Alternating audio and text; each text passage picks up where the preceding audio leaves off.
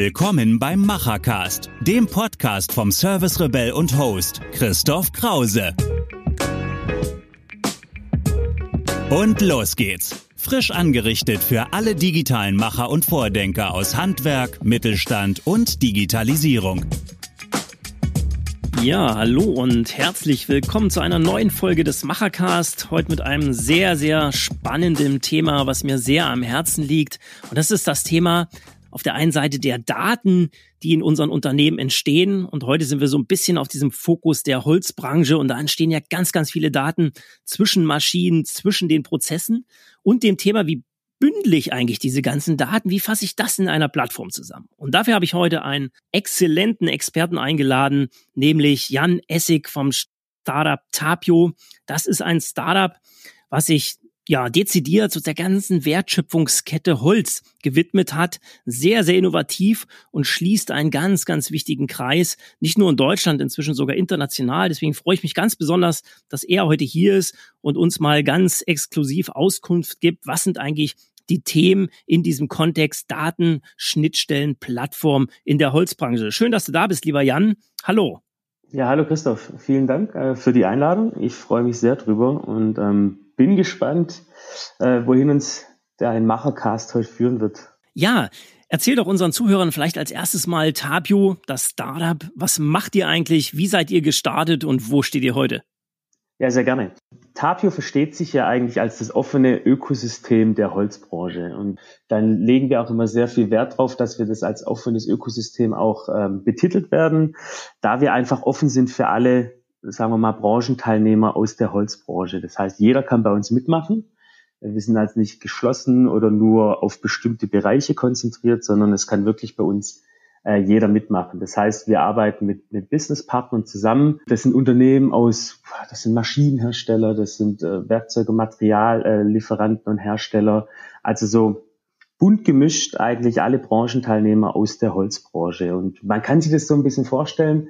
Ich habe da immer gerne immer gern so eine Analogie für Tapio. Was sind wir?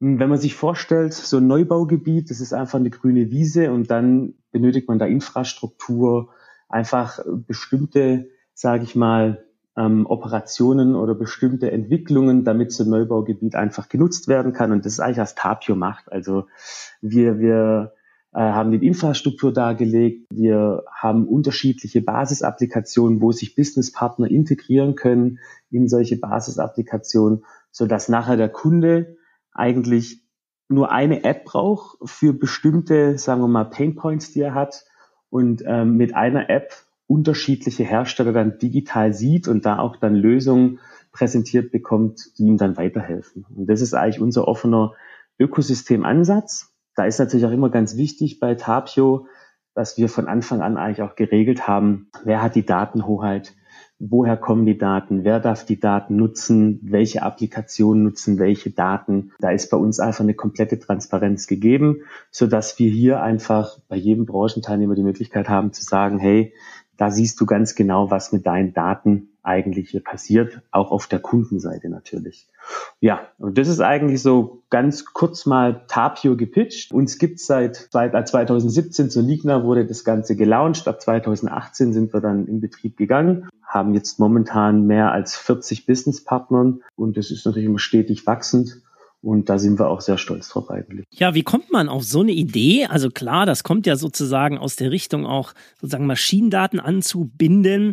Aber was seid ihr eigentlich für eine Truppe, dass ihr euch so sehr stark auf das Holz fokussiert habt? Und vielleicht erzählst du uns auch noch ein bisschen, wie du dazu gekommen bist und das Team sozusagen begleitest und erweiterst. Ja, also ähm, vielleicht erstmal zu meiner Person kurz. Ich bezeichne mich gerne immer ein bisschen als Branchenhopper. Das heißt also, ich war schon in sehr vielen Branchen tätig habe aber in den Branchen auch immer ähm, das Thema Produktmanagement ähm, mit auch Sales so ein bisschen, ähm, das war mein Fokus eigentlich. Und dann bin ich quasi frisch zur Holzbranche gekommen oder frisch zu Tapio gekommen, das mich wirklich interessiert hat, eine Branche, die sehr unterschiedlich ist, also vom, vom Standard her, von der Denke her, ähm, von den Unternehmensgrößen her. Da hat es mich stark interessiert, wie man so eine Branche eigentlich von null an digitalisiert. Und das Ganze natürlich auch noch in einer Branche, wo sehr viel Maschinen im Einsatz sind, noch sehr viel praktikabel gearbeitet wird und äh, Handwerk einfach da noch stark im Fokus ist. Und das hat mich schon stark interessiert. Und da Tapio einfach auch von der Vision her und von der Arbeitsweise her, also so ein agiles Arbeiten, ein, ist ein super gutes Team, wir sind äh, junge Leute, sehr motivierte Leute. Das ist einfach das, was mich da wirklich sehr stark daran interessiert hat und es war mit Sicherheit die richtige Entscheidung, äh, dem Tapio-Team da quasi beizutreten. Und ähm, ja, wie gesagt, wir sind seit 2018 dann quasi, ist Tapio dann am Start und hat eigentlich in den letzten zweieinhalb, drei Jahren hier diesen Ansatz einfach gewählt des, des, des offenen Ökosystems ist mit Sicherheit ein etwas schwierigerer Ansatz, da es einfach mehr Aufwand bedeutet, als zum Beispiel eine Silo-Plattform zu kreieren. Aber ich glaube, das ist genau das, was mich da echt interessiert hat. Also die, eine Branche, eine komplette Branche zu digitalisieren oder gemeinsam mit der Branche die Branche zu digitalisieren. Das ist ein sehr interessanter Ansatz. Ja, das finde ich auch. Deswegen sind wir auch heute hier zusammen, weil ich das einen ganz, ganz wichtigen Weg auch für Deutschland finde. Wir sind ja ein sehr kleinteiliges Land, du hast es eben beschrieben. Gerade wenn wir uns die Holzbranche angucken, das sind ganz viele kleine, kleine, kleine Partner. Da steht ja nicht ein Maschinenhersteller in so einer Werkstatt, sondern da stehen viele drin. Jeder hat irgendeine spezielle Art und Weise, wie er mit dem Thema Material, Materialverarbeitung umgeht. Und das macht ja auch das, ja, den, das deutsche, den deutschen Mittelstand, das deutsche Handwerk so einzigartig. Und das müssten wir eigentlich ja viel stärker in Deutschland sozusagen nach vorne bringen, dass in diesen Branchen eben etwas getan wird und dass es eben eine offene Plattform ist, um die ganzen Partner miteinander zu setzen, halte ich natürlich für einen anstrengenden Ansatz, ganz klar, aber für einen unglaublich wichtigen Ansatz, um in Deutschland Digitalisierung nach vorne zu treiben. Wenn du mal so ein bisschen in eure Branche reinguckst und auf diese verschiedenen Partner schaust, habt ihr sehr viel Erfahrung. Was würdest du sagen, passiert da gerade? Also was sind konkret jetzt und morgen die Herausforderungen der Digitalisierung für die Branche? Also ich habe es ja gerade schon ein bisschen so angeteasert. Ähm, die Branche hat eigentlich fast bei Null gestartet, was Digitalisierung angeht. Und wenn man jetzt so die Herausforderungen mal ein bisschen nimmt für die, für die Holzbranche an und für sich, ist es so, dass natürlich Daten immer noch als, also die werden als Goldschatz gesehen, sowohl auf Kundenseite als auch auf Partnerseite. Und das ist auch wichtig. Das ist ja einfach das, ähm, wo viele Kunden und, und Partner auch stolz drauf sind und das auch ein bisschen ihr Unternehmenswissen in Daten beinhaltet. Aber nichtsdestotrotz ist es wichtig, dass man, dass man diese Daten quasi zur Verfügung stellt. Gerade auf Partnerseite beispielsweise. Ein gutes Beispiel ist da, wir haben eine Applikation, ähm, die nennt sich Twinio. Das ist eine neue Applikation, das ist so ein digitales äh, Material- und Werkzeugmanagement. Und da können sich Partner von Tapio integrieren. Da haben sich auch schon zwei Werkzeughersteller ähm, integriert. Das heißt, die stellen Daten Kunden zur Verfügung und die Kunden können diese Daten nehmen und über eigene Daten, die sie im Unternehmen, sagen wir mal, prozessieren oder halt erhalten, auch noch hinzufügen und anreichern und haben so eine digitale Werkzeug- und Materialverwaltung und haben zum Beispiel ganz schnell Probleme gelöst, wo sich Werkzeuge im Unternehmen befinden. Also eine Transparenz geschaffen, wo sich Werkzeuge, Materialien befinden. Die haben auch immer jetzt den aktuellen Zustand jedes einzelnen Werkzeugs, da wir über die Applikation beispielsweise digitale Zwillinge kreieren und da diese Datensätze, wir nennen sie äh, gern Master- und Instanzdaten, gespeichert sind und dann quasi die Zustände der einzelnen Materialien und Werkzeuge hier getrackt werden, sie können geupdatet werden. Und das ist ein ganz schnelles Helferlein, wo man einfach sieht, dass so ein Datenaustausch zwischen Partnern und Kunden hier einen riesen Mehrwert generiert, wir aber gleichzeitig auch dafür da sind, diese Spielregeln einzuhalten, wer die Datenhoheit hat. Und ähm, deswegen glaube ich, ist es wichtig, dass Kunden und Partner schon den Ansatz haben, den Goldschatz quasi weiter als Goldschatz zu betrachten, die Daten, aber nichtsdestotrotz auch bereit sind, Daten zu teilen unter gewissen Spielregeln und Voraussetzungen. Ich will mal so ein bisschen Praxisbeispiel lassen, dass unsere Zuhörer sich das nochmal vorstellen können. Ich stelle mir so eine Werkstattsituation mal vor bei so einem Tischler. Ne? Und gerade neulich stand ich wieder bei einem und äh, dann gab es ein Problem sozusagen an der großen Kreissägeeinheit. Und das Problem lag sozusagen äh, in der Aufspannung des Sägeplatz. Wenn wir uns jetzt mal eure App vorstellen oder eine dieser Apps, die ihr zur Verfügung stellt, dann ist es ja so, so ein Handwerker geht dann los und da muss ich erstmal raussuchen, irgendeinen Ordner finden, wo die letzte Lieferung drin war von dem Sägeblatt und der Aufhängung. Da muss ich mir die Teilenummer zusammensuchen, dann muss ich den anrufen, muss ich sagen, was ist da eigentlich los, was habe ich für ein Problem, dann weiß er das vielleicht nicht, dann macht man vielleicht einen Termin und das dauert und dauert und dauert. Wie wäre denn jetzt sozusagen das Praxisbeispiel von euch? Was tut dieser Handwerker jetzt, wenn er euer System nutzt? Also wir haben da unterschiedlichste Lösungen, die man für so einen Fall eigentlich nutzen könnte. Ich nehme jetzt gerade mal zum Beispiel eine Applikation, das Service Board von, von, von Tapio. Das ist ein Produkt, das wir schon länger im Einsatz haben. Da kann der Kunde quasi bei Problemen an der Maschine oder bei Problemen mit Werkzeugen oder ähm, einfach bei Problemen in der Produktion ein Service-Ticket an bestimmte Servicepartner schicken. Das heißt, also er eröffnet ein Ticket auf einem Tablet oder auf einem Handy ähm, über die Serviceboard-Applikation, kann da noch Bilder ranhängen, kann das Ticket, er kann das Problem beschreiben und sendet das Ticket ab. Und dann wird automatisch das Ticket zu diesem Servicepartner, der in Tapio integriert ist, also in die Applikation, da wird das Ticket hingesendet und es meldet sich dann automatisch entweder einer aus dem Service telefonisch oder aber es ist auch eine kleine Chat-Funktion schon integriert. Das heißt, man kann, ohne dass man überhaupt einen Hörer abnimmt, schon mal versuchen, das Problem zu lösen, wenn es ein ganz einfaches Problem ist. Man kann aber auch mit der Applikation eine Videodiagnose starten. Das heißt, wir stellen uns das mal vor, das ist wie so ein FaceTime-Call oder wie so ein WhatsApp-Call oder wie eine Skype. Aber das integriert im Serviceboard, also eine eigene Videodiagnose. Man startet dieses Videocall mit dem Servicetechniker und geht dann wirklich live an das Problem ran und erklärt dem Servicetechniker das Problem und er kann dann einfach schon mit Hilfe von Geräuschen, Wort, Bild einfach vielleicht auch erkennen, was das Problem ist. Der kann Bildschirm teilen, der kann ähm, bestimmte Zeichnungen von Ersatzteilen hervorrufen und so zusammen mit dem Kunde dieses Problem eigentlich schon lösen, ohne dass wirklich physisch ein Techniker quasi zum Kunde fahren muss. Das heißt, der Kunde spart hier schon sehr viel Kosten ähm, fürs Unternehmen natürlich auch, für den Partner, der den Servicetechniker stellen muss, auch ein sehr großer Vorteil, dass nicht jedes Mal auch bei kleinsten Problemen ein Servicetechniker raus muss. Und so schaffen wir hier eigentlich schon digital eine Lösung und haben hier schon gleich als ersten Effekt eine Kostenreduktion im Bereich Service. Und das wäre so, so eine Sache, die sehr viele Kunden bei uns schon einsetzen, die wirklich aktiv mit dem Serviceboard arbeiten, aktiv Tickets losschicken an den Servicetechniker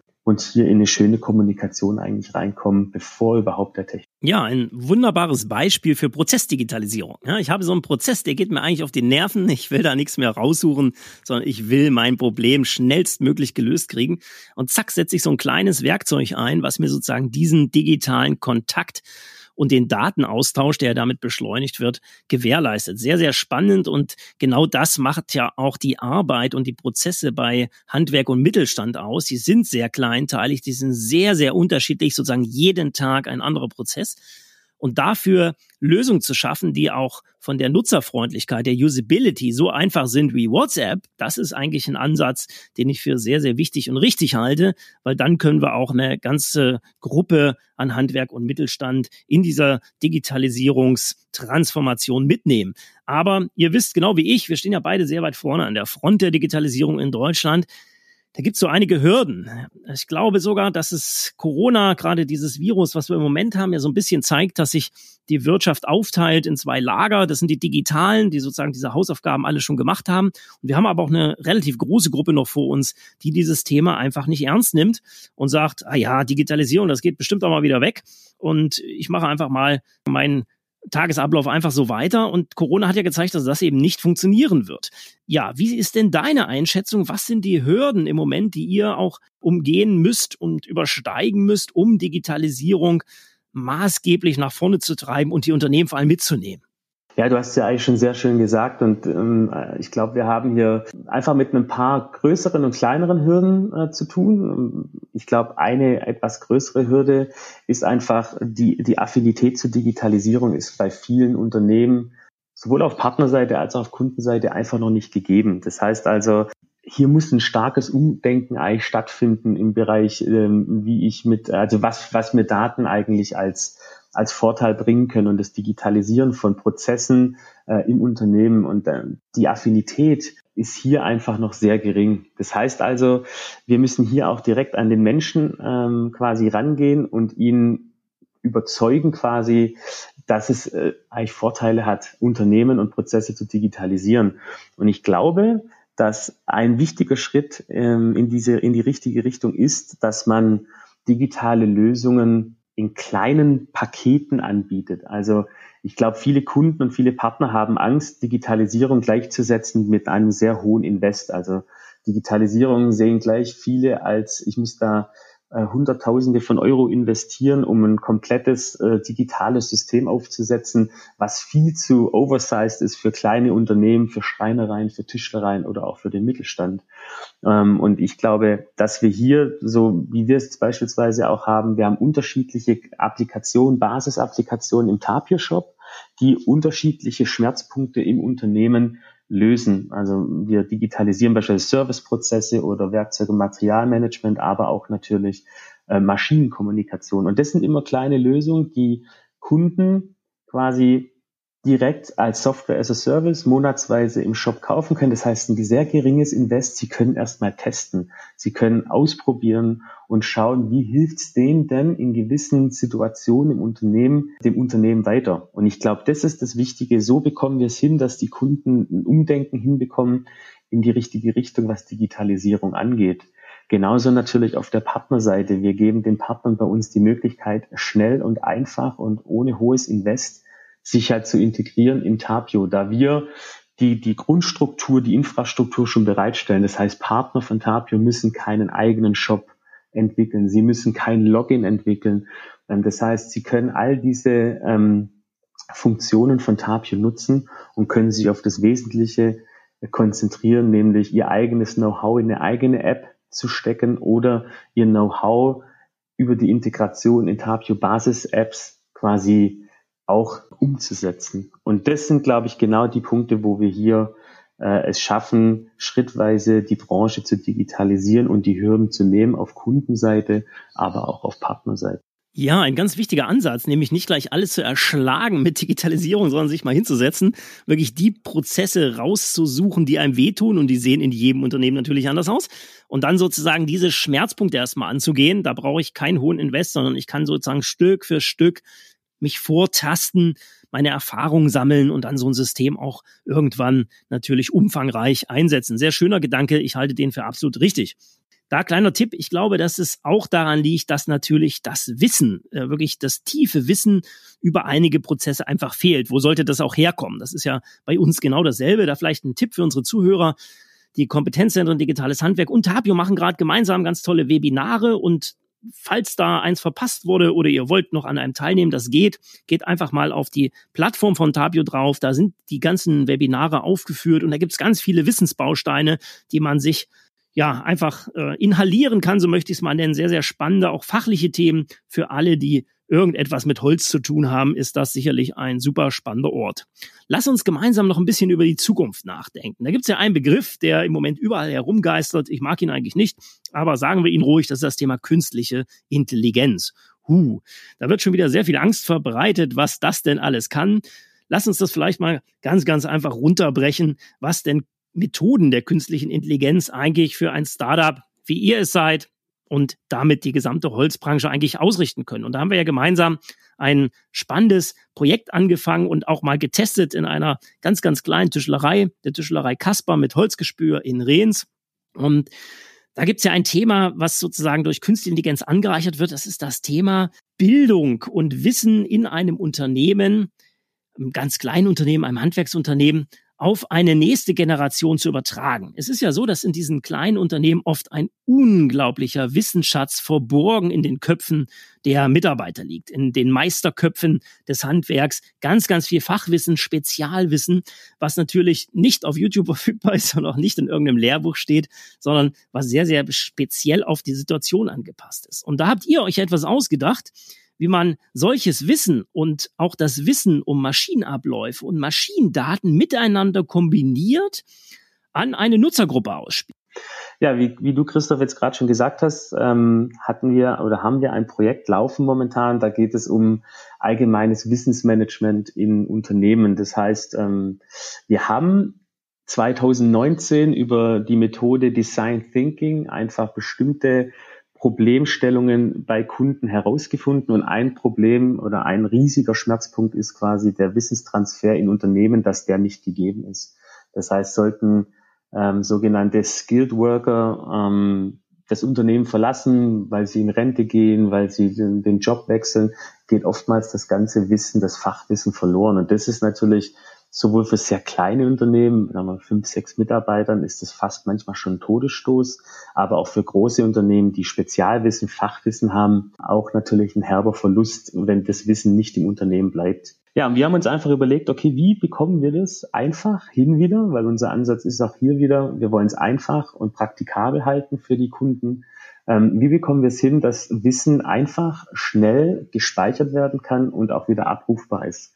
Und das Ganze natürlich irgendwie ähm, in einer Art und Weise, damit der Kunde oder der User, der Videos aufnimmt, daran auch Spaß hat. Ja, und dann ist daraus ein Projekt entstanden. Wir haben uns dazu entschieden, quasi das Wissen per Video aufzunehmen. Das ist also quasi über eine App, nimmt man quasi dann Wissen auf. Das sind geführte Templates, die Schritt für Schritt Anweisungen haben für den User, der das Video aufnimmt. Das heißt, er kann sich Step by Step an die Schritte halten aus dem Template. Er filmt Einführungen, er, er filmt mehrere Szenen zur Durchführung, er filmt nochmal ein Video zu einem Fazit, ein sogenanntes oder ein Outro, zeigt so ein bisschen das Endergebnis, was er da gemacht hat.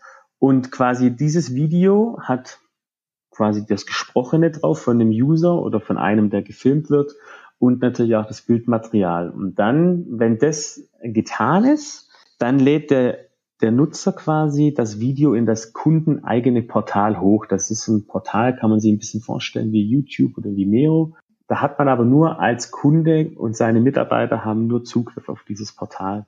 Ja, und jetzt bei dem Upload von dem Video kommen wir zu dem Thema KI. Wir haben da tatsächlich eine äh, schwache KI im Einsatz. Das heißt, das Video wird dann automatisch beim Upload erstmal geschnitten. Aus unterschiedlichen vielen Szenen wird ein schönes Video geschnitten. Das zweite ist, dass das Gesprochene auf dem Video transkribiert wird in äh, Untertitel jetzt auf in der gesprochenen Sprache. Und dann werden diese Untertitel auch noch automatisch übersetzt in Mehrsprachigkeit. Das heißt also momentan hatten wir äh, Französisch, Spanisch, Englisch und Deutsch, was wir hier automatisiert dem Kunde bereitstellen.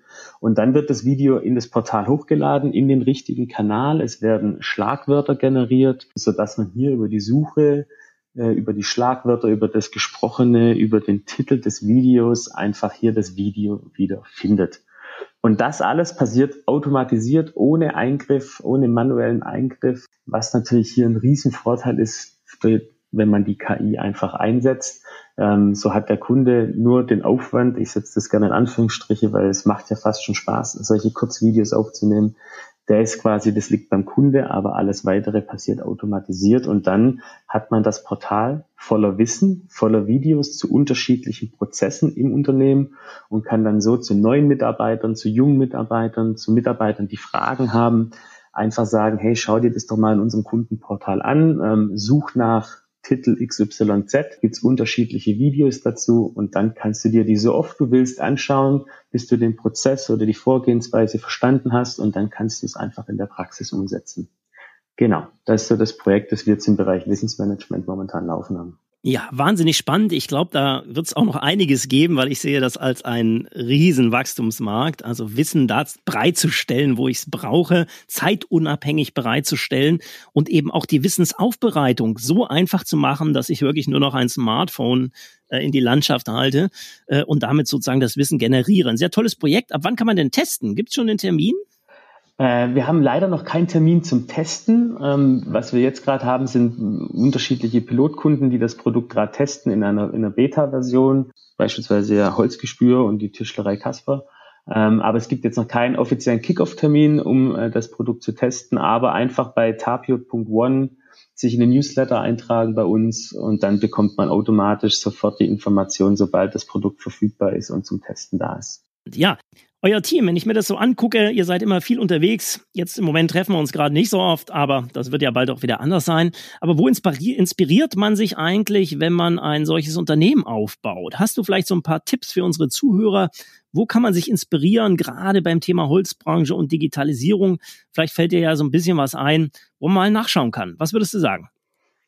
Also ich glaube, eine, eine riesen Inspirationsquelle ist bei uns das Team an und für sich, da wir aus sehr vielen unterschiedlichen Branchen kommen. Also da viele Vertreter der Holzbranche dabei bei uns im Team, aber auch Querdenker. Und ich glaube, da kommt schon mal so ein bisschen, sagen wir mal, so ein bisschen Pep in die ganze Geschichte rein, so dass wir auch intern oft auch so, sagen wir mal, Austausche haben und einfach auch Brainstorming haben, über den Tellerrand hinausschauen. Das glaube ich auch ganz wichtig, wenn wir uns das Team von Tapio anschauen. Das glaube ich auch ein echter Mehrwert und einzigartig, dass, dass das so zusammengewürfelt ist. Ja.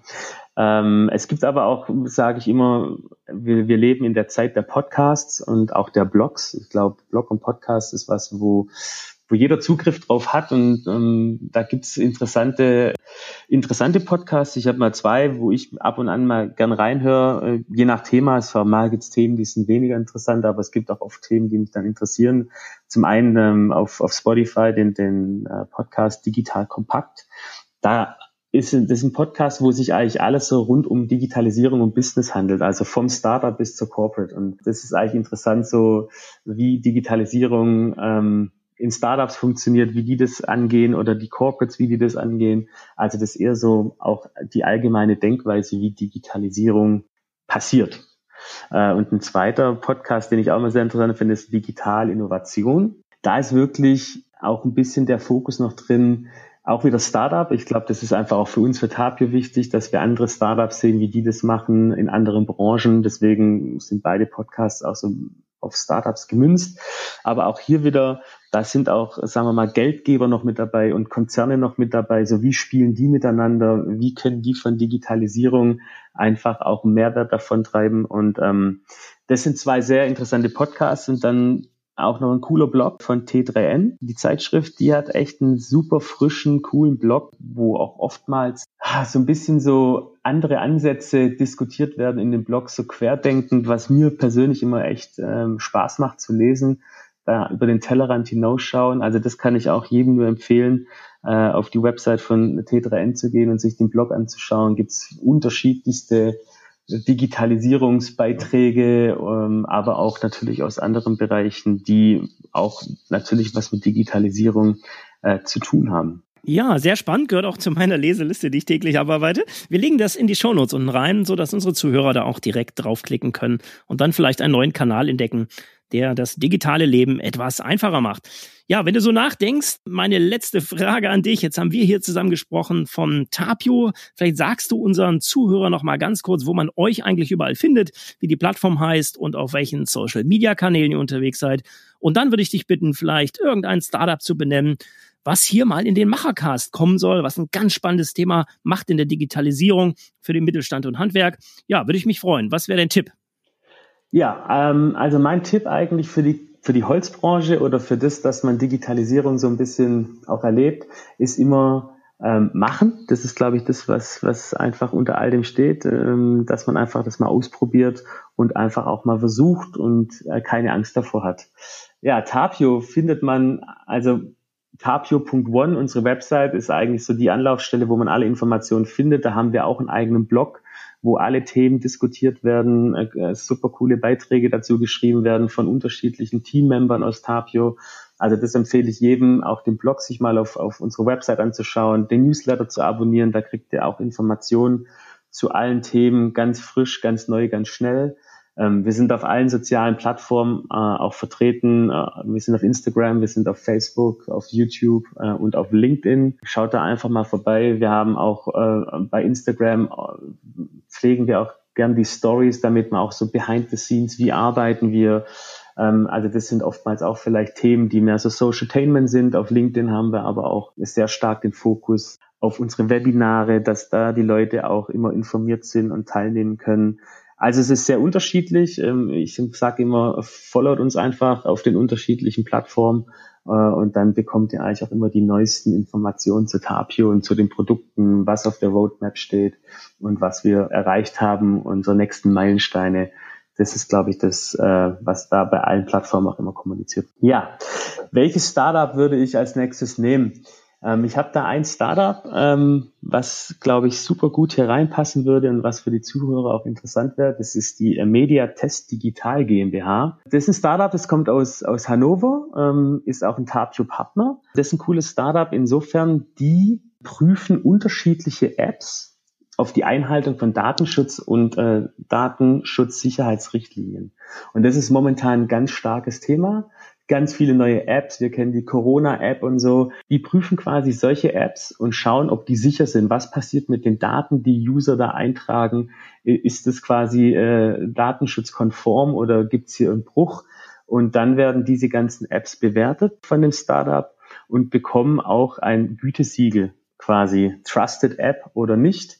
Wir haben zum Beispiel schon unser Serviceboard mal testen lassen und haben da das Trusted App Siegel bekommen und werden auch alle weiteren Apps testen lassen, weil wir das auch einfach ein sehr wichtiges und spannendes Thema finden, dass das hier alles auch richtig und konform abläuft. Ja, sehr, spa sehr spannender Tipp. Kenne ich selbst noch gar nicht, aber es ist natürlich ein ganz heißes Thema. Gerade wenn wir heute ja so viel über Daten gesprochen haben, dann diese auch bewerten zu lassen. Wo liegen die Daten? Wer hat darauf Zugriff? Wie sicher ist das Ganze? Und wie ist sozusagen die rechtliche Situation gerade, die sich ja auch ständig ändert? Das heißt, das ist ja dann auch sozusagen eine Lösung, die sich immer wieder aktualisieren muss. Ja, spannendes Thema. Ich werde dieses Startup mal kontaktieren.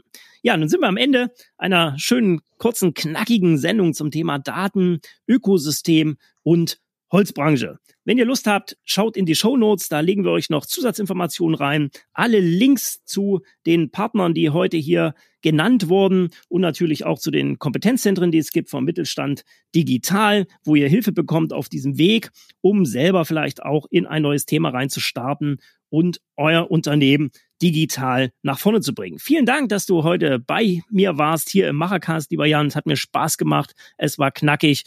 Ja, und ich freue mich vielleicht, dass wir uns in baldiger äh, Frische auch mal wiedersehen im echten Leben.